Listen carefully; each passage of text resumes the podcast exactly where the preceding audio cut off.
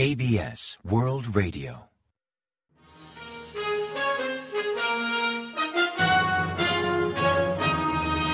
Informativo de KBS World Radio. Bienvenidos un día más al informativo de KBS World Radio. Les habla Javier Castañeda y tras el saludo les avanzamos los principales titulares del día 29 de enero. El líder norcoreano supervisó el ensayo de misiles crucero lanzados desde submarino. Washington afirma que responderá a las amenazas norcoreanas junto con Seúl y Tokio. Estados Unidos enfoca una reunión con China en Corea del Norte y Taiwán. Seúl reacciona a la advertencia de Moscú sobre la relación ruso-surcoreana.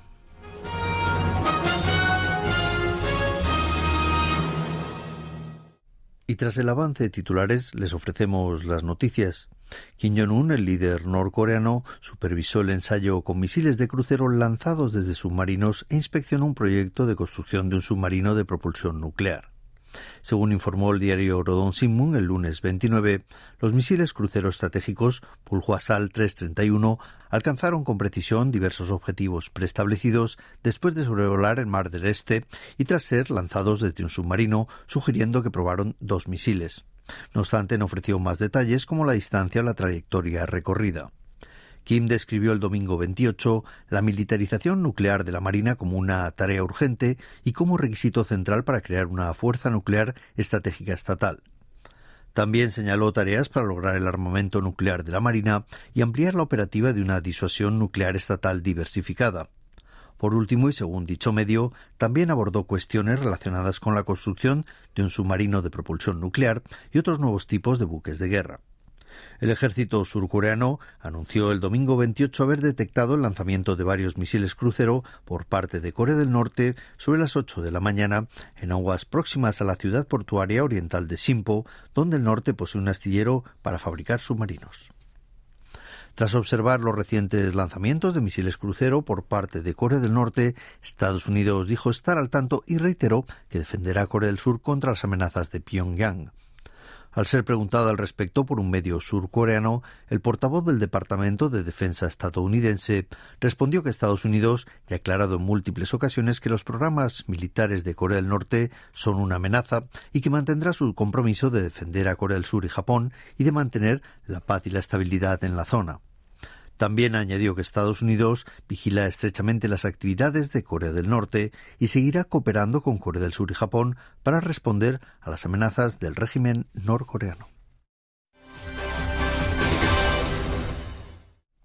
El asesor de Seguridad Nacional de la Casa Blanca, Jake Sullivan, y el ministro de Exteriores de China, Wang Yi, se reunieron los días 26 y 27 de enero, unos cuatro meses después del encuentro a puerta cerrada que mantuvieron en Malta en septiembre de 2023. Según informó un alto cargo de Washington, Sullivan instó a China a involucrarse más en los problemas regionales como los ensayos de Corea del Norte o el acercamiento ruso-norcoreano. Aunque no hizo mención expresa, se estima que aludió a las armas recientemente probadas por Pyongyang como misiles crucero o un sistema de armas nucleares submarinas, así como al envío de municiones norcoreanas a Rusia. En tanto, China se enfocó mayormente en temas relacionados con Taiwán al informar sobre la reunión entre ambos, urgiendo a Estados Unidos a no inmiscuirse en cuestiones internas afirmó que el gobierno estadounidense debe cumplir su promesa de no apoyar la independencia de Taiwán y de apoyar la política de una sola China. Una vez finalizado el encuentro entre el asesor de seguridad nacional estadounidense y el canciller de China, la Casa Blanca enfatizó que no apoya la independencia de Taiwán, pero reiteró la importancia de mantener la paz y la estabilidad en el estrecho de Formosa. Seúl ha respondido con otra advertencia al aviso lanzado por Moscú al censurar un reciente comentario del ministro de Defensa surcoreano sobre las ayudas a Ucrania como una actitud que podría hacer tambalearse las relaciones ruso-surcoreanas. Según expresó el domingo 28 un alto cargo del Ministerio de Exteriores, las decisiones de Rusia determinarán los lazos a futuro entre Seúl y Moscú. Enfatizó que el gobierno surcoreano mantiene su firme postura de no ofrecer armas letales a Ucrania, al tiempo que sigue de cerca la cooperación militar entre Rusia y Corea del Norte y su posible impacto en la seguridad nacional de Corea del Sur.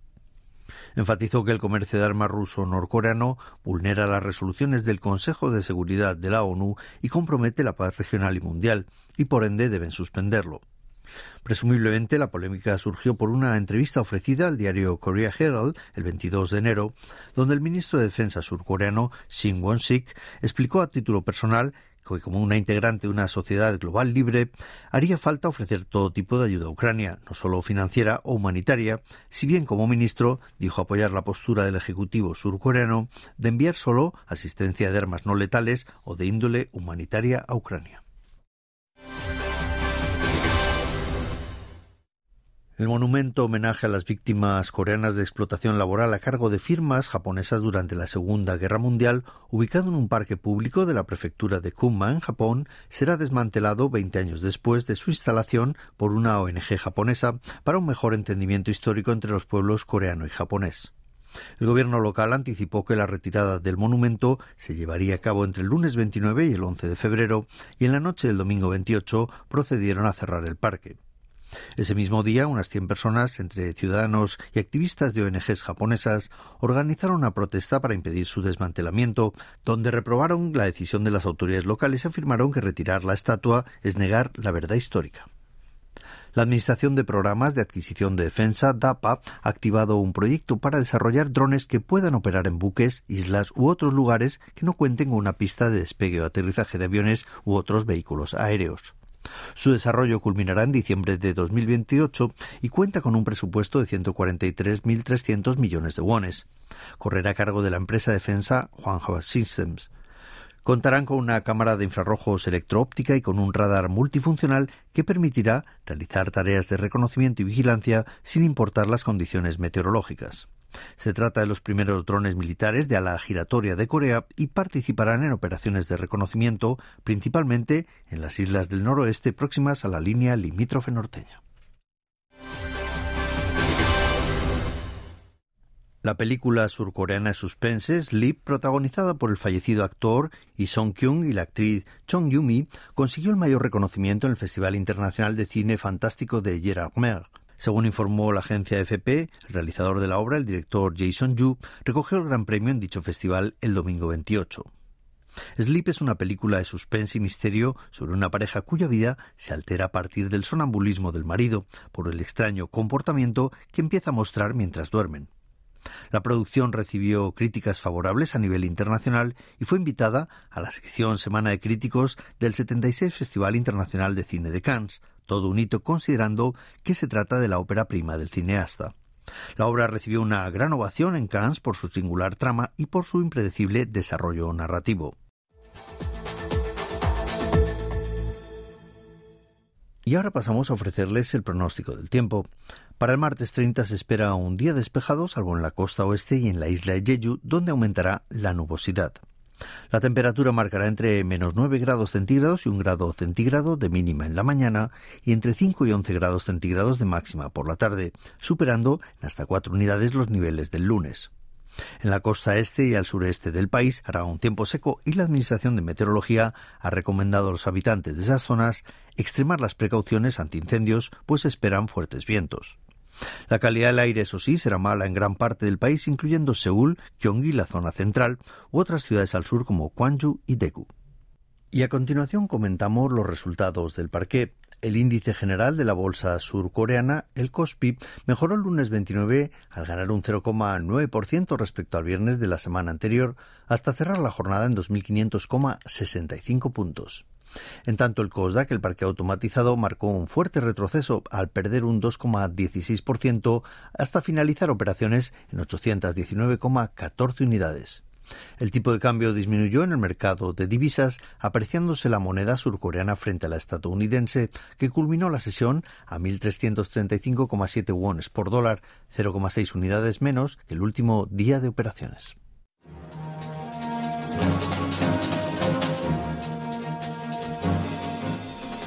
Y hasta aquí el informativo de hoy. Gracias por acompañarnos y sigan en la sintonía de KBS World Radio.